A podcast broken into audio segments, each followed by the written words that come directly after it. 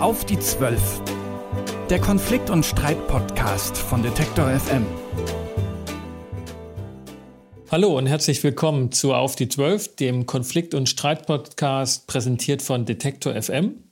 Ich bin Sascha Weigel, Mediator und Konfliktberater. Und neben mir sitzt Peter Henzer. Hallo Peter. Hallo Sascha, grüß dich. Peter, dich habe ich angefragt, ob du mich mit dem Thema Konflikt und Konfliktmanagement 2020 unterstützen willst bei dem Podcast, denn wir wollen, dass die Schnittstelle zwischen Zusammenarbeit und neue Technologien etwas näher beleuchten und die Konfliktpotenziale dabei genauer unter die Lupe nehmen. Und du hast ja gesagt sofort, das hatte mich ein bisschen überrascht, aber warum? Was, ist, was fasziniert dich an Konflikten? Ja, danke schön. Ähm, ja, an Konflikten fasziniert mich ähm, so einiges. Ich meine, ich arbeite ja als Rechtsanwalt und vor allen Dingen als Prozessanwalt an äh, fast jeden Tag an Konflikten, an deren Auflösung oder Entscheidung. Ähm, das macht natürlich Spaß, aber auch der Schnittpunkt zu äh, Gesellschaft und vor allen Dingen Technologie, das liegt mir auch sozusagen ein Stück weit in die Wiege gelegt. Ähm, ich wollte ja immer entweder ähm, klassischer Historiker, Archäologe oder Informatiker werden. Und das eine war allerdings in den 90er Jahren beruflich völlig aussichtslos. Und Informatik auf der anderen Seite war mir dann doch ein Stück weit zu trocken. Aber ich habe beide äh, Hobbys ein Stück weit gepflegt, habe mich aber dann für das Studium für einen Mittelweg zwischen trocken und aussichtslos entschieden und eben Jura studiert. Und äh, jetzt kann ich das Beste aus diesen Welten irgendwie ein Stück weit miteinander verbinden. Ja, das stimmt. Die, der Mittelweg zwischen trocken und aussichtslos. Das passt und da sind wir ja auch irgendwie schon auch näher bekannt. Ne? Die historische Betrachtung ist uns sehr nah und das wird uns sicherlich auch in dem ein oder anderen Thema, was wir beleuchten wollen, zugutekommen. Heute wollen wir uns ja mit dem Rückgang der Bevölkerung in Sachsen auseinandersetzen und nicht nur, weil sie einfach so ein dramatisches Ereignis ist, sondern weil wir davon ausgehen müssen, was die Wissenschaftler sagen, dass es einen Zusammenhang zu den heutigen politischen Radikalisierungstendenzen hat. Du hast das schon mal vor einigen Jahren dazu auf den sozialen Medien dich geäußert und bist da auch sehr intensiv ähm, in Diskussion gegangen. Wie, wie kam das für dich, dass du dich mit dem Thema beschäftigt hast? Ja, tatsächlich hatte ich einen sehr persönlichen Anlass. Das war eine Diskussion innerhalb der Familie, wie das halt so ist. Ähm, ich hatte ein Stück weit kritisiert, dass das Erzgebirge aus meiner Sicht äh, mittlerweile ähm, kulturell und ähm, was äh, die Anzahl an Menschen angeht, unheimlich äh, brach liegt, da niederliegt. Und das wurde mir entgegengehalten, dass das natürlich alles so nicht sei. Und daraufhin habe ich mir, wie das so oft ist, man äh, fühlt sich irgendwie zu Unrecht in eine äh, zu kritische Ecke gestellt. Dann habe ich mich hingesetzt und habe ein paar Statistiken gewälzt vom Statistischen Landesamt in Sachsen, aber auch von anderen Bundesländern, um das mal zu vergleichen. Und habe dann daraus einen äh, Fortsetzungstweet gemacht auf Twitter, auf meinem Profil und äh, habe dafür auch ziemlich viel Feedback bekommen. Natürlich nicht nur freundliches, aber an der Stelle kann man natürlich sagen, dass zumindest die nackten Zahlen erstmal unbestreitbar sind. Der massive Bevölkerungsrückgang zwischen 45 und 89, als die Menschen die DDR verließen, als sei hier die Pest ausgebrochen und dann der weitergehende Bevölkerungsrückgang auch nach 89. Ähm, ja, das sind äh, natürlich Themen, mit denen äh, ich mich, wie gesagt, privat, aber auch mittlerweile zunehmend im beruflichen Umfeld beschäftigen muss. Wir betreuen in unserer Kanzlei ja nicht nur optimistische äh, Themen, sondern eben auch solche der Unternehmensnachfolge oder die Frage, wieso kommt es zum Beispiel zu Insolvenzen. Und dort spielt das natürlich eine Rolle. Wie sind denn die Perspektiven von Unternehmen in neuen Bundesländern oder in wirtschaftlich äh, schwachen Regionen? Und da spielt das Thema Bevölkerung, Bevölkerungspyramide und Migration natürlich eine ganz besonders große Rolle. Ja, ja, das kann ich, das kann ich auch bestätigen. Während anderswo und auch noch vor einigen Jahren das Thema bei Unternehmensnachfolge häufig war, dass der alte Gründer nicht loslassen konnte, ähm, spielt es heute hier auch in ostdeutschen Ländern eine große Rolle. Der weiß gar nicht, an wen er das übergeben kann. Da gibt es kaum potenzielle Nachfolger. Also auch in dem sehr spitzen Bereich von Unternehmensnachfolge zeigt sich diese Problematik, aber sie hat größere Ausmaße. Ne? Der Tweet damals war, ging ja auch um gesellschaftspolitische Themen. Ich habe das damals auch verfolgt und seit dieser Zeit ist das Thema auch mehr und mehr in die Öffentlichkeit gerückt. Und ja. die Auswirkungen sind dramatisch. Ne? Du hast gesagt, sind 30 Prozent auf dem Land von Bevölkerungsrückgang. Wir sprechen von mehreren Millionen. Und was das für Auswirkungen hat, dazu wollen wir sprechen mit Felix Rössel, einem jungen Wissenschaftler vom IFO-Institut Dresden, also dem Institut für Wirtschaftsförderung, der sich mit den Bevölkerungsentwicklungen Ost- und Westdeutschlands seit dem 19. Jahrhundert beschäftigt hat und der interessantes Datenmaterial zusammengefasst hat zum Thema Teilungslücke, wie er das nennt. Und was das genau bedeutet, das hören wir uns jetzt mal an. Ja, ich bin gespannt. Schönen guten Tag, Herr Rössel. Wir wollen mit Ihnen heute über die Teilungslücke sprechen zwischen Ost und West, von der Sie geschrieben haben, deren Wucht noch völlig unterschätzt wird. Was, was meinen Sie damit? Ja, also wenn wir äh, Ost und West die Entwicklung seit der Wende anschauen, dann ist das natürlich teilweise eine Erfolgsgeschichte. Also der, ähm, die Wirtschaftskraft hat sich gut entwickelt im, im Osten und die Angleichung ist da vorangeschritten. Wo wir aber völlig auseinanderdriften, ist die, Ein, äh, die Einwohnerzahl. Wir haben so viele Leute verloren, äh, vor allem junge Leute nach der Wende. Ähm, und dadurch driften Ost und West, was die Einwohnerzahl angeht, völlig auseinander. Der Westen wächst, der Osten schrumpft. Und das führt dazu, dass der Westen jetzt ein, ein, Rekordniveau an Einwohnern erreicht hat. So viele Leute wie heute haben noch nie auf dem Gebiet von dem damaligen Westdeutschland gewohnt. Und im Osten sind wir auf den Stand des Jahres 1905 zurückgefallen. Also das war zur Kaiserzeit, als noch die äh, Pferdekutschen durch die Straßen fuhren. Das ist schon ein extremes Auseinanderdriften. Mhm. Okay. Wir, wir, wir gehen ja der Frage nach in dieser Sendung, was dieser Bevölkerungsschwund ähm, für Auswirkungen oder für welche Bedeutung er hat für diese Radikalisierungstendenzen in der Politik, ne, in sozialen Konfliktlagen. Ähm, wo, wo liegt denn das Problem, wenn die Bevölkerung schwindet? Genau, das klingt ja erstmal harmlos. Naja, der einen wachsen, die anderen schrumpfen, so ist das halt.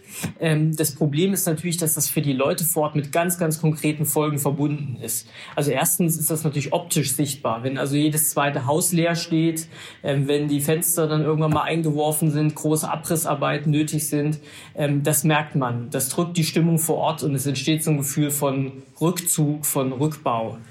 Und ein zweites Problem ist natürlich, also mit den Menschen, die gegangen sind, sind eben auch soziale Netze zerbrochen nach der Wende. Es sind sehr viele Freundschaften in die Brüche gegangen, vielleicht äh, Beziehungen, äh, die man aufgebaut hat. Viele Kinder äh, sind in den Westen gegangen, haben die Älteren zurückgelassen. Ähm, und, und dadurch entsteht so dieses Gefühl, man, man ist vergessen worden oder, oder es ist alles auf dem Rückzug. Und äh, da ist es natürlich sehr schwer in solchen Städten, ähm, die teilweise die Hälfte der Einwohner verloren haben. Also denken Sie an Hoyerswerda oder an Johann Georgenstadt, so alte Bergbaustädte, die haben die Hälfte ihrer Einwohner seit 1990 verloren. Wie soll da Hoffnung, wie soll da Zukunftslust entstehen? Das ist ganz, ganz schwierig. Mhm. Ja, also ich, ich komme aus dem Erzgebirge, Schwarzmeer, Johann Georgenstadt. Also ich, ich kann diese Stimmung nachvollziehen, wenn ich auch dort bin, äh, was zugegebenermaßen nicht sehr häufig ist. Ähm, aber wo gibt es da einen Zusammenhang zwischen Bevölkerungsschwund und dann politischer Radikalisierung, wie wir sie jetzt in den Landtagswahlen erlebt haben? Ähm, also zumindest der, der, statistische Zusammenhang ist äh, äußerst stark. Also wir sehen da, wo die Abwanderung besonders stark war, wo man besonders viele Einwohner seit 1990 verloren hat im Osten. Ähm, dort hat zumindest in der letzten Bundestagswahl, und das dürfte bei den Landtagswahlen nicht viel anders sein, die äh, AfD zum Beispiel besonders stark zugelegt. Aber nicht nur das, sondern dort gehen eben auch besonders wenig Leute zur Wahl. Und das zeigt eben, dass äh, man vertraut eben der Politik nicht mehr. Man, man äh, hat das Gefühl, Mensch, früher waren auf den Straßen so viele junge Leute, Menschen unterwegs. Jetzt ist alles wie ausgestorben. Die Richtung stimmt nicht. Und äh, das merken die Leute und dies sieht man sowohl äh, im, im Wahlverhalten, dass ich also überhaupt, ob ich überhaupt zur Wahl gehe und wenn ich dann zur Wahl gehe, dann wähle ich extremer. Das ist dort besonders häufig, wo eben viele Menschen abgewandert sind. Das ist interessant, ähm, Peter Hense hier. Ähm, und ich würde gerne noch mal zu den, zu den nackten Zahlen zurückkommen. Wir wissen, es ist ähm, kurz nach dem Kriegsende bis zur endgültigen deutschen Teilung, ich sage jetzt äh, 1961, Mauerbau, Es sind ja schon mal mehrere Millionen Menschen äh, haben das Land verlassen, haben Ostdeutschland verlassen. Ähm, also bis zu drei Millionen. Das ist schon mal in absoluten Zahlen eine, ein, ein sehr hoher Wert dann zwischen Mauerbau und bis zum äh, Zusammenbruch der DDR 1989 nochmal äh, knapp eine Million Menschen. Wer ist denn da gegangen? Wer ist denn dort äh, fortgegangen? Sind das die, die äh, Rentner gewesen oder sind das die jungen Leute gewesen? Ähm, vielleicht haben Sie da noch eine Einschätzung. Gibt es dazu überhaupt statistische Erhebungen? Dadurch gibt's, äh, dafür gibt es in der Tat statistische Erhebungen, das wissen wir relativ genau. Und es war fatalerweise ähm, sowohl nach der Wende wie auch vor dem Mauerbau, also kurz nach Kriegsende, immer die Jugend gewesen, die gegangen ist. Also es waren vor allem junge Menschen, gut qualifizierte Menschen, Ärzte zum Beispiel vor allem, auch vor allem dann nach dem Krieg, ähm, war eine ganz große Gruppe, die da gegangen ist. Ähm, sehr, sehr gut ausgebildete Menschen, die eigentlich so ähm, mal die, für, die, für die Wirtschaft äh, auch im Osten unabdingbar waren. Letztlich hat vor allem, äh, trotz aller Propaganda, die natürlich was anderes behauptet hat, aber vor allem dieser Bevölkerungsverlust dann auch überhaupt erstmal zum Mauerbau geführt alles, was man an Flüchtlingen äh, aufgenommen hat aus, dem, äh, aus den Ostgebieten, die, die Vertriebenen, die kamen zum großen Teil nach Ostdeutschland. Aber die blieben eben nicht lange, sondern sind weitergegangen, ähm, sodass äh, der Osten dann nach einer gewissen Zeit fast alles, was eben an Flüchtlingen nach Ostdeutschland gekommen ist, wieder verloren hatte. Und ähm, äh, dieser Bevölkerungsschwund war schon mal massiv. Und dann nach der Wende passiert eben fast eine Generation später nochmal genau das Gleiche. Also man hat nochmal die Jugend verloren.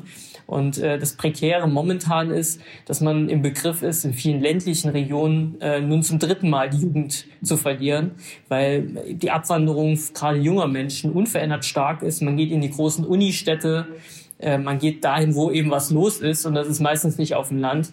Und wenn Sie sich jetzt eine Region vorstellen, die innerhalb von drei Generationen dreimal die Jugend verloren hat, dann kriegt man vielleicht so ein gewisses Gefühl dafür, warum die Stimmung äh, auf dem Land in Ostdeutschland so ist, wie sie eben ist. Ich komme selbst auch ähm, vom flachen Land, mehr oder weniger, ähm, aber immerhin aus der, aus der Bergbauregion im Südraum von Leipzig, eine kleine Stadt, Reges Breitingen. Die hatte noch zu DDR-Zeiten fast 7.500 Einwohner. Jetzt ist man auf knapp drei runter, plus ein paar Eingemeindungen, die das wieder ein bisschen aufhübschen. 3000, 3000 ja, genau. Und das ist tatsächlich, man, man sieht da schon Veränderungen. Was mich jetzt aber auch interessiert, ähm, ist jetzt mal nicht nur die, die weggegangen sind. Ich habe es ja auch selbst erlebt im Freundeskreis, Bekannten- und Verwandtenkreis dass viele äh, geflohen sind, beziehungsweise dann einfach nach der Wende ähm, gesagt haben, ich habe bessere Chancen oder überhaupt berufliche Chancen. Wer ist denn geblieben? Ähm, das ist eine sehr, sehr gute Frage, aber wenn eben vor allem junge Menschen, vor allem junge Frauen auch äh, übrigens, also eher, eher äh, weibliche äh, Abwanderung stattgefunden hat, dann sind natürlich eher ähm, ganz, ganz logisch im Umkehrschluss eher Männer geblieben, eher äh, nicht mit den allerhöchsten Qualifikationen, das ist so äh, das, was wir wissen. Allerdings ist äh, noch erschreckend wenig über diese Abwanderung ähm, nach, vor allem nach der Wende oder in der Wendezeit bekannt. Ähm, es ist sehr schwierig, da Daten zu finden, die das messen. Es war doch eine sehr anarchistische Zeit. Äh, die Daten sind da nicht sehr, nicht sehr gut. Ähm, deswegen äh, ist da gerade die Forschung äh, auch noch näher dran, das besser zu verstehen. Aber alles, was wir wissen, sind eben dass es vor allem gut ausgebildete junge Frauen waren, die gegangen sind und die eben ihre Kinder im Westen dann bekommen haben. Das heißt, so das multipliziert sich dann in die Zukunft fort, diese Abwanderung. Können Sie uns vielleicht sagen, ob die Abwanderung jetzt mittlerweile aufhört? Sind eigentlich jetzt alle weg, die noch gehen konnten? Oder vielleicht das, was der Wunsch der Politik ist seit vielen Jahren, kommt dann auch der eine oder andere auch wieder zurück? Das gibt es natürlich durchaus. Also der Saldo ist inzwischen ausgeglichen. Es waren dann genauso viele von Ost nach West wie von West nach Ost. Netto, unterm Strich. Das bedeutet natürlich nicht, ähm, dass damit alles in Butter ist. Ganz im, im Gegenteil. Also wir haben immer noch so das, äh, eine, sehr, eine sehr starke Schiefe, was das Alter angeht. Es kommen viele zurück. Also die, die abgewandert sind, die waren dann eben so um die 30, die gehen jetzt langsam in Rente und kehren in ihre alte Heimat zurück. Das ist auch schön und prima. Nur angesichts des großen Fachkräftemangels, den wir da im ländlichen Raum haben, ist das natürlich nicht unbedingt hilfreich. Also hilfreicher wären natürlich junge Menschen, die eben auch noch ähm, für den, für den Arbeitsmarkt bereitstehen. Es wandern natürlich immer noch netto Menschen ab. Das sind vor allem Jüngere. Und es kommen auch Rückkehrer zurück, aber das sind tendenziell eher ältere. Nochmal, das, das ist dann gut, also der Bevölkerungsschwund ist dann netto gestoppt. Heißt aber nicht, dass wir da altersmäßig nicht äh, immer noch in, in der Schieflage sind. Und was man auch wissen muss, ähm, äh, die, hinter diesem Gesamtzahl Ostdeutschland verbirgt sich natürlich eine sehr ungleiche Entwicklung. Also wenn Sie Ostsachsen mit dem Berliner Speckgürtel vergleichen, beides ist Ostdeutschland, aber beides nimmt eine völlig unterschiedliche Entwicklung. Also aus Ostrau oder aus äh, Görlitz äh, ziehen immer noch Menschen weg. Ähm, das ist äh, unverändert dort nicht gestoppt und übrigens auch aus dem Erzgebirgskreis. Ja. Sie hatten vorhin in, im Nebensatz so gesagt, dass vor allen Dingen junge Frauen weggegangen sind und Männer halt jetzt ähm, praktisch in Überzahl auch da sind. Ähm, was meinen Sie? Es, es gibt ja verschiedene Thesen und Theorien dazu, dass gerade so ein Überhang an jungen Männern eine besondere radikalisierende Wirkung hat und auch eine besondere Gewaltauswirkung hat. Was ist, was ist da aus Ihrer Sicht dran an diesem sogenannten Young Male Syndrom? Mhm. Ähm, also äh, das, das, ist richtig. Ähm, das äh, sicherlich nach der Wende hat das von eine größere Rolle gespielt. Dann hat sich das so ein bisschen ausgewachsen, aber mittlerweile sehen wir eben wieder was Ähnliches. Also junge Frauen sind, äh, das ist statistisch ebenso meistens besser in der Schule, äh, meistens dadurch auch besser qualifiziert, äh, wählen dann die die anspruchsvolleren Uni-Plätze äh, und, und tendieren dann eher äh, dazu, den, äh, den, die, das Land zu verlassen ähm, und äh, es bleiben eher die, die äh, Männer zurück. Ähm, ich, äh, äh, es gibt sicherlich diese Studien, die zeigen, dass dieser Überhang ähm, pro problematisch ist. Ähm, sowas, sowas kann aufgefangen werden, wenn, wenn eben eine Gesellschaft gut funktioniert und wenn man eingebunden ist und wenn man sinnvoll mit seiner Zeit umzugehen weiß, also in der Freiwilligen Feuerwehr sich engagiert oder andere Dinge tut. Das Problem ist eben, dass wir im Ostdeutschland aber auch so eine relativ schwache Vereinsstruktur haben. Also wenn Sie ein ostdeutsches Dorf gleicher Größe mit einem westdeutschen vergleichen, ist eine völlig unterschiedliche Situation, was, was die Vereinsstrukturen angeht. Einfach da ist einfach mehr los, da ist, wird mehr geboten im Westen. Und äh, das, da kommt man natürlich auch teilweise auf dumme Ideen, wenn man eben den ganzen Tag nicht, nicht viel zu tun hat.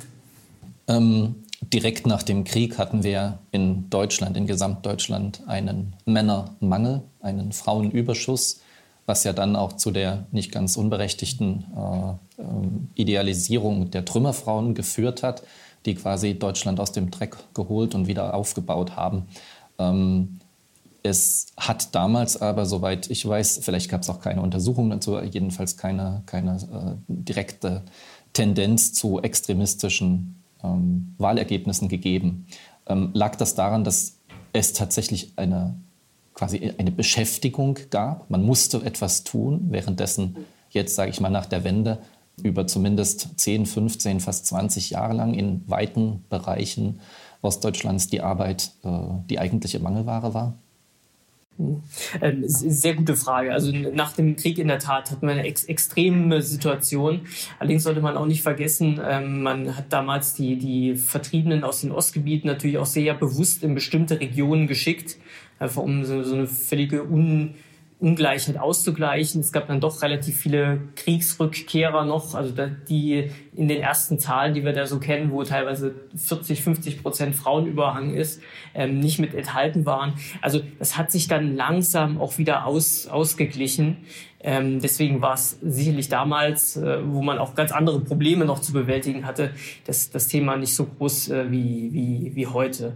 Ähm, ob das heute eine Rolle spielt, also die statistischen Zusammenhänge sind immer nicht ganz so stabil, wenn man jetzt die Frage Männer-Frauen anschaut.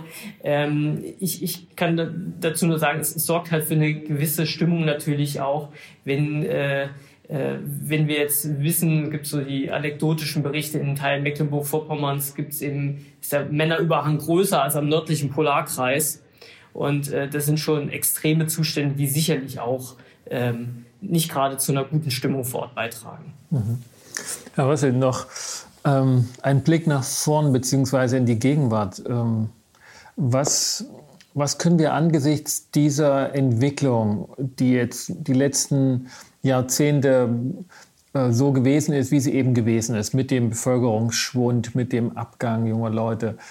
Ähm, was, was können wir jetzt in, in Sachsen, in Thüringen, Sachsen-Anhalt auch Mecklenburg-Vorpommern und Brandenburg. Was können wir tun? Also was, was ist eine Empfehlung sowohl, na klar, an die Politik, aber als auch an Gemeindevertreter oder Menschen, die in der Gemeinde sind? Was, was ist sinnvoll? Also was wir wissen ist, dass äh, all das, was wir an Wirtschaftsförderung ausprobiert haben in den letzten Jahren, Jahrzehnten, das hat auch halbwegs ganz gut funktioniert. Wo es überhaupt nicht funktioniert hat, ist eben um diese Stimmung ähm, äh, in, in den Griff zu bekommen oder dass sich Leute wieder, wieder mitgenommen fühlen. Und genau daran ähm, muss man arbeiten. Also wenn ich seit der Wende erlebt habe, dass der Staat auf dem Rückzug ist, also eine Schule nach der nächsten geschlossen wird, ähm, wenn ich ständig nur erlebe, dass Häuser abgerissen werden und eben so diese Verödung stattfindet, dann ist, dann ist das das, was eben so die, die, die Stimmung massiv prägt. Und dem muss man was entgegensetzen. Also die Leute vor Ort selber machen lassen, eigene neue Projekte. Äh, also ne, früher sagte man dann Subotnik dazu und so ähnlich könnte man sich das vorstellen. Mal völlig unbürokratisch ein paar Baumarktgutscheine ausgeben und eben diese Dorfgemeinschaft zusammen was machen lassen. Dass nicht jeder hinter seinem Gartenhau äh, Gartenzaun sitzt und einen schönen Garten hat, sondern auch Plätze, wo man sich trifft man Gemeinschaft hat, äh, äh, erfährt. Und ich glaube, das, das hilft schon mal. Ähm, den kompletten Trend wieder umzukehren, also so viele junge Leute wieder nach Ostdeutschland zu holen, das wird sehr, sehr schwierig. Äh, wer das verspricht, der macht sich, glaube ich, auch was vor.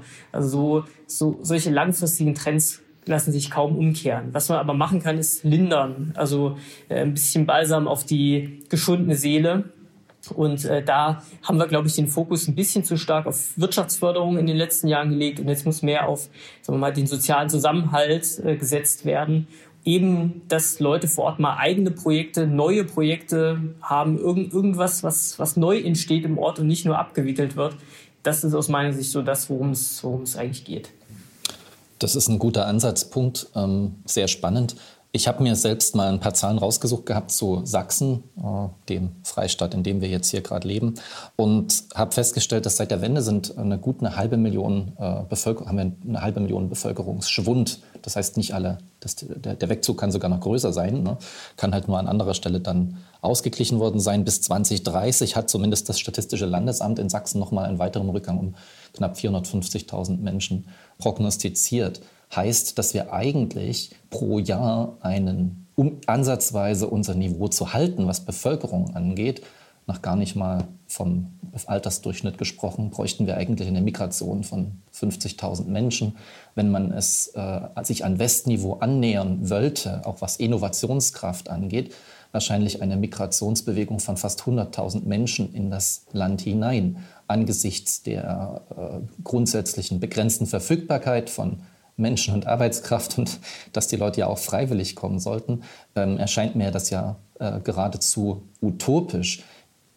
Kann man dann noch davon sagen, ist es dann noch realistisch, dass, äh, dass man die neuen Bundesländer, Sachsen jetzt insbesondere, ähm, auch nur heranführt? Oder wäre es an das Westniveau? Oder ist es dann nicht schon eine Riesenleistung, dass man ähm, auf Äquidistanz bleibt, dass man sagt, wir schaffen es gar nicht, Bayern, Baden-Württemberg oder Hessen einzuholen. Aber wir sollten jedenfalls nicht weiter zurückfallen. Wie sehen Sie das? Ist das zu pessimistisch gedacht?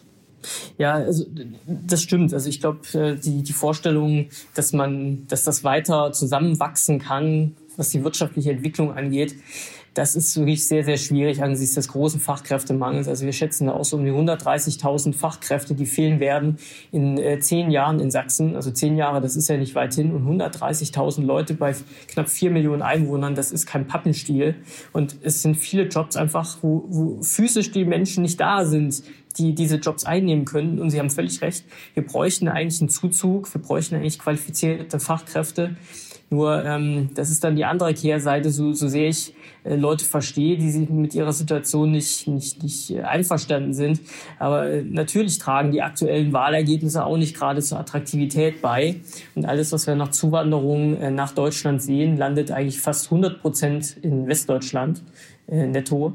Ähm, und da, da in den künftigen, in der künftigen Entwicklung eine weitere Angleichung zu erwarten, ich bin mir nicht sicher, ob die Ostdeutschen das auch eigentlich überhaupt wollen. Also oftmals herrscht so das Gefühl vor, mal, mal selber agieren zu wollen, äh, nicht das bessere oder das verzögerte Westdeutschland zu sein, sondern seinen eigenen Weg zu gehen. Ähm, und ich glaube, die Herausforderungen in den nächsten Jahren sind so groß, dass das auch gar nicht äh, anders möglich sein wird. Also ob wir alle Standards, die wir uns heute so leisten, Thema Größe von Schulklassen, Größe von Kita-Klassen. Es ist zwar schön, die immer kleiner zu machen, nur ob das auf dem Land äh, so zu halten sein wird, das ist die große Frage. Und ja, ohne, ohne Fachkräftezuwanderung wird es wohl am Ende äh, auch, auch in Sachsen auf gar keinen Fall gehen. Mhm. Das heißt also, die Einstellung, die gerade politisch ähm, sich in den Wahlen gezeigt haben, ist, ist kontraproduktiv. Und es gilt eher, diesen Zusammenhang zu erkennen, dass wir Zuzug benötigen, um überhaupt das Niveau halten zu können. Genau, es ist natürlich, ähm, also das klingt in der Theorie ganz, ganz logisch und jeder würde da nicken. Ähm, wenn Sie nur selber sehen, ja, äh, dass, dass Leute äh, im, in, in den Dörfern sitzen, die selbst den, den Wegzug ihrer eigenen Familien, ihres Freundeskreises erlebt haben und jetzt sagen, ach ja, jetzt, jetzt fehlen die plötzlich und äh, jetzt äh, äh, soll das ausgeglichen werden durch, durch andere Leute, die ich nicht kenne, äh, dann kann man auch so ein bisschen verstehen, warum warum so ein Unbehagen äh, da äh, da ist, soll nicht heißen, dass wenn ich im Alter Pflege brauche äh, und ich wirklich und ich erwarte, dass ich auch eine vernünftige Qualität bekomme, dann kann ich gar nicht anders als für Zuwanderung sein, weil anders wird das gerade in den Grenzregionen zu Tschechien, zu Polen gar nicht zu lösen sein. Das ist, äh, wir haben einfach zu viel, zu wenig junge Menschen dort. Und wenn wir noch ein bisschen Industrie dort halten wollen, auch den öffentlichen Dienst nicht völlig ausdünnen wollen, dann braucht es einfach Zuzug von, von, von Fachkräften. Ja, ich sehe schon an der Perspektive, die wir äh, einerseits häufiger lesen und die Sie auch gerade angesprochen haben, dass man sich vor allen Dingen Sorgen um die Betreuung der äh, dann sehr stark gealterten Bevölkerung äh, machen muss. Das ist das eine. Ähm, ja, fast, fast ein bisschen schade, dass genau das Thema Gründung, Innovation und ähm, Zukunftstechnologien, naja, fast zu kurz kommen. Ähm, ich teile aber da an der Stelle auch Ihre Einschätzung, dass das ohne gezielte staatliche Unterstützung, ähm, also ähm, marktwirtschaftsfremde Eingriffe, wenn man es so möchte, es eigentlich gar nicht zu leisten sein wird.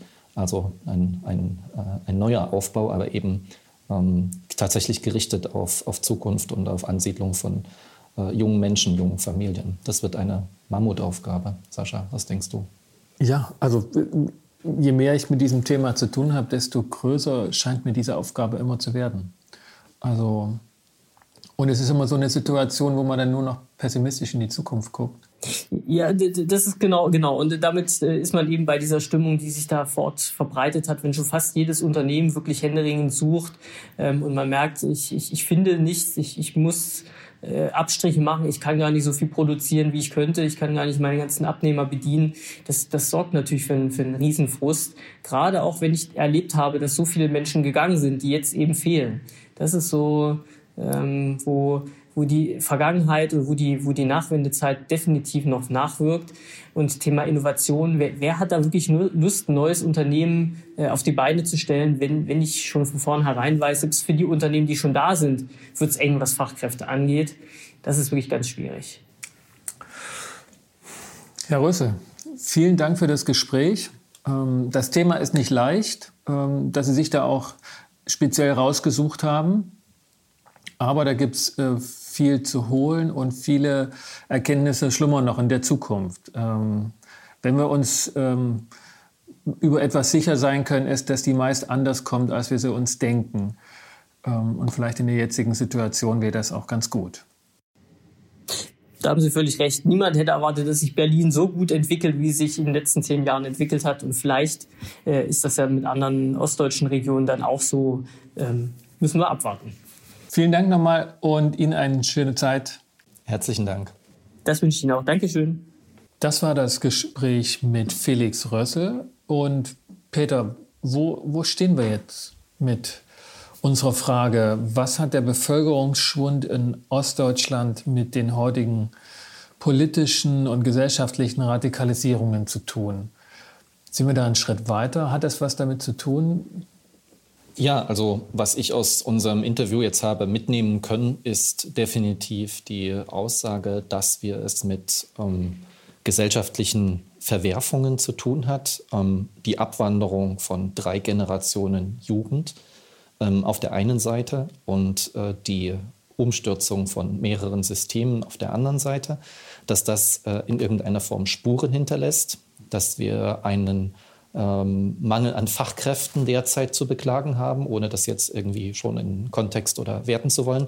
Ähm, und dass äh, sicherlich auch ein Überschuss an äh, Männern oder ein Mangel an jungen Frauen besteht, also in der Generation U30.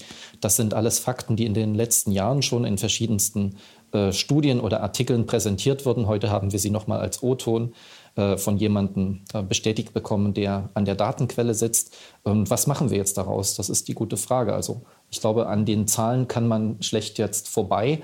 Ähm, aber für die Frage, inwiefern führt ein Bevölkerungsschwund und natürlich auch ähm, das Auf und Ab einer Wirtschaft, wie führt das äh, zu einer Radikalisierung der Gesellschaft, ähm, bin ich nicht der Experte, zumal ich auch ein Stück weit äh, natürlich auch mittendrin stehe. Ich bin ja auch Teil dieser Gesellschaft, habe dazu bestenfalls eine eigene subjektive Meinung. Wie siehst du das?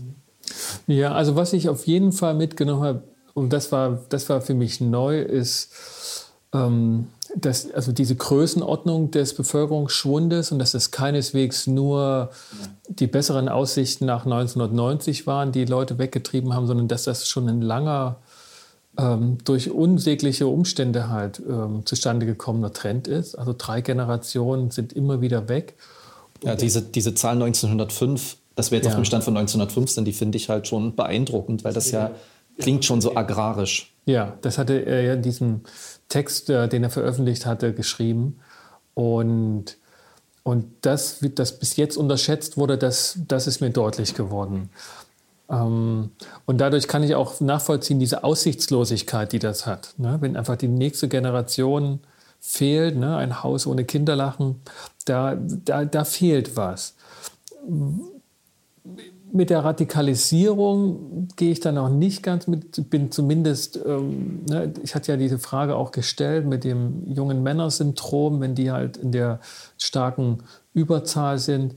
Das ist ja auch nicht überall und durchgängig so, dass dann es zu Gewalt und Radikalisierung kommt. Da haben wir in der Gesellschaftshistorie auch andere Beispiele. Aber es gibt, es gibt deutliche Hinweise, dass das Potenzial besteht. Und damit ist es zumindest nicht nur, wie wir das ja in den politischen Auseinandersetzungen manchmal so hören, ähm, die Digitalisierung, die sozialen Medien und Co., ne, die für eine Radikalisierung an sich sorgen. Ähm, ganz im Gegenteil, vielleicht liegt sogar in der Digitalisierung die Rettung für Ostdeutschland.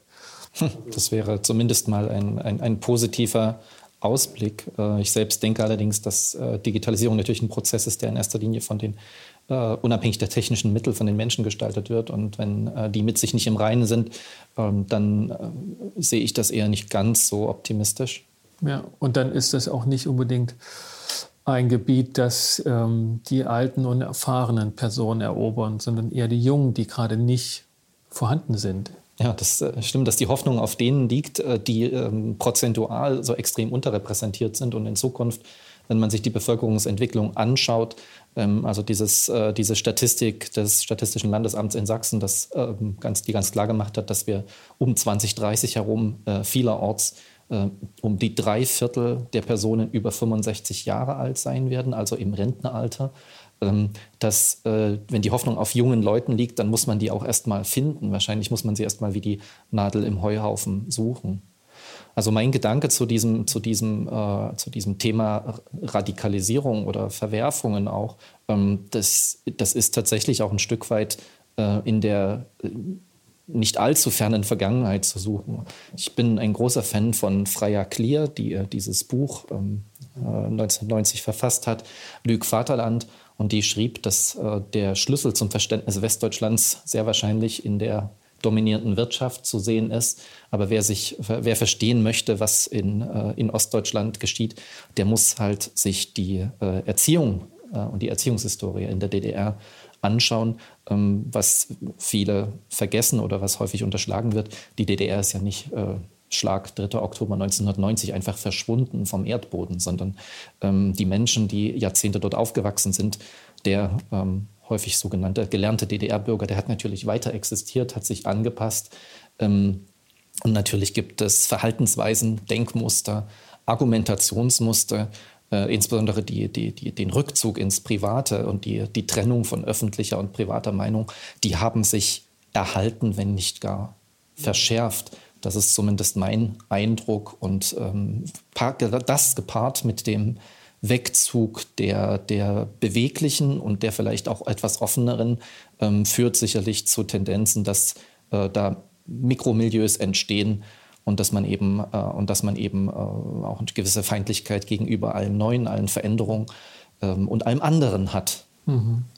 Ja, das erinnert mich an die Erklärungsmuster auch in den 90ern, als wir ja schon mal eine Welle an Gewalt und Radikalisierungstendenzen äh, in Sachsen oder in Ostdeutschland generell erlebten. Da war mir das auch schlüssig gewesen, dass dort das Erziehungssystem, die Prägungen der DDR noch nachwirkten. Dann hatten wir eine längere Zeit wirklich ähm, unpolitische Zeiten, praktisch in den Nullerjahren. Und jetzt flammt das wieder auf. Daher bin ich mir nicht ganz sicher, ob das, also inwieweit das noch trägt, ne, dass es die DDR-Vergangenheit ist. Ähm, aber es wird häufig doch herangezogen. Ne? Nicht nur jetzt ne, im, im Zuge ähm, dieser Entwicklungen seit der Landtagswahl.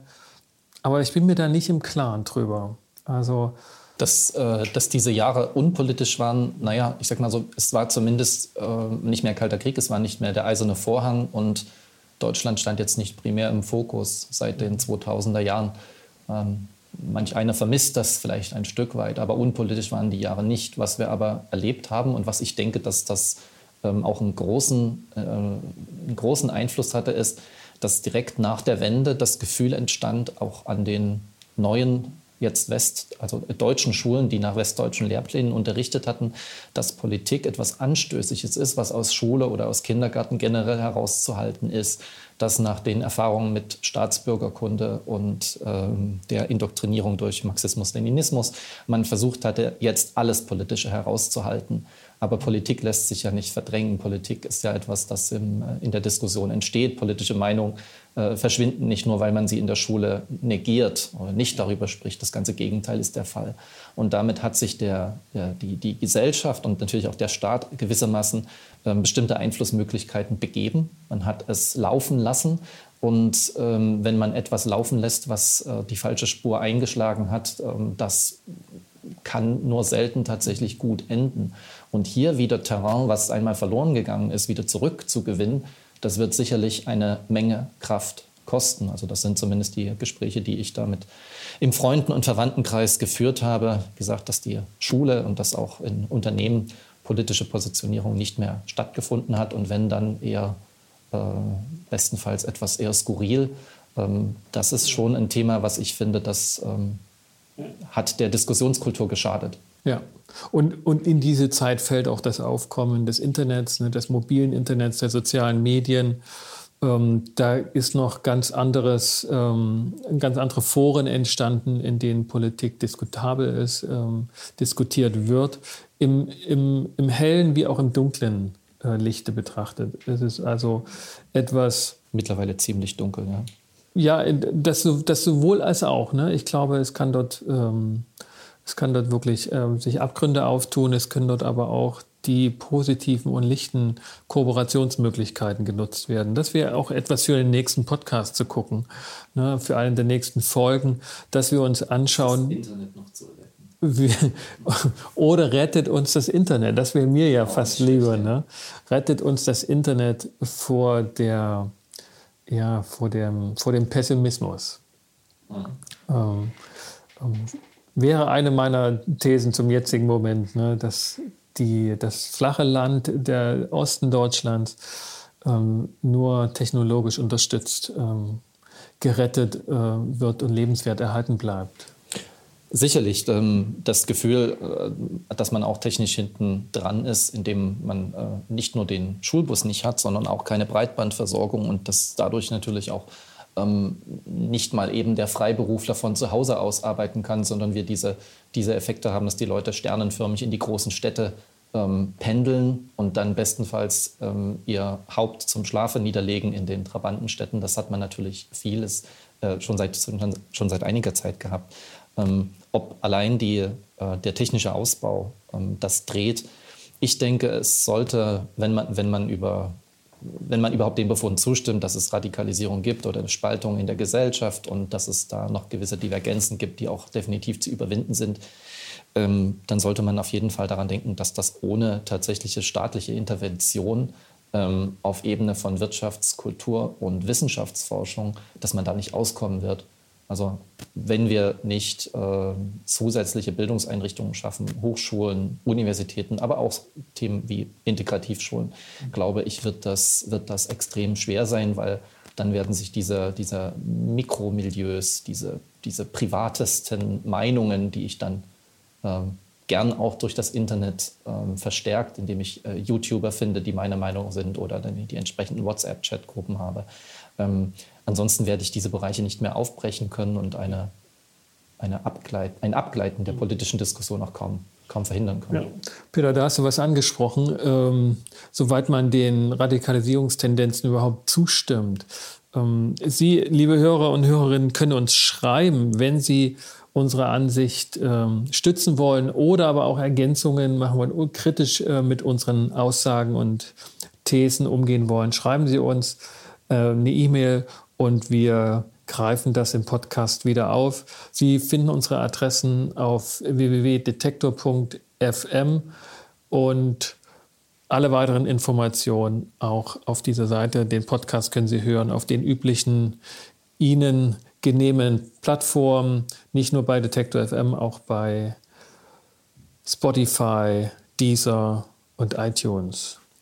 Ja, Peter, das war unsere erste Sendung im Jahr 2020, unsere erste Sendung überhaupt als Podcast-Team auf die 12. Hat Spaß gemacht. Hat Spaß gemacht. Was bleibt für dich noch übrig? Ja, von äh, der heutigen Sendung vielleicht als Fazit, dass tatsächlich der, der Blick auf die Jugend zu richten ist und ähm, dass ohne junge Menschen in Ostdeutschland äh, die Zukunft eben nicht möglich sein wird und dass dort ähm, politische und wirtschaftliche Impulse zu setzen sind das ist mir ähm, vor allen Dingen aus dem Interview hängen geblieben. Ja, da ist mir auch deutlich geworden, dass die Minderheit, die Jugend, ähm, die immer mehr zur Minderheit werden wird, ähm, mehr Gehör braucht. Hegen und pflegen. Ja, ja. Damit verabschieden wir uns auf die Zwölf. Einen schönen Tag. Einen schönen Tag noch. Auf die Zwölf. Der Konflikt- und Streit-Podcast von Detektor FM.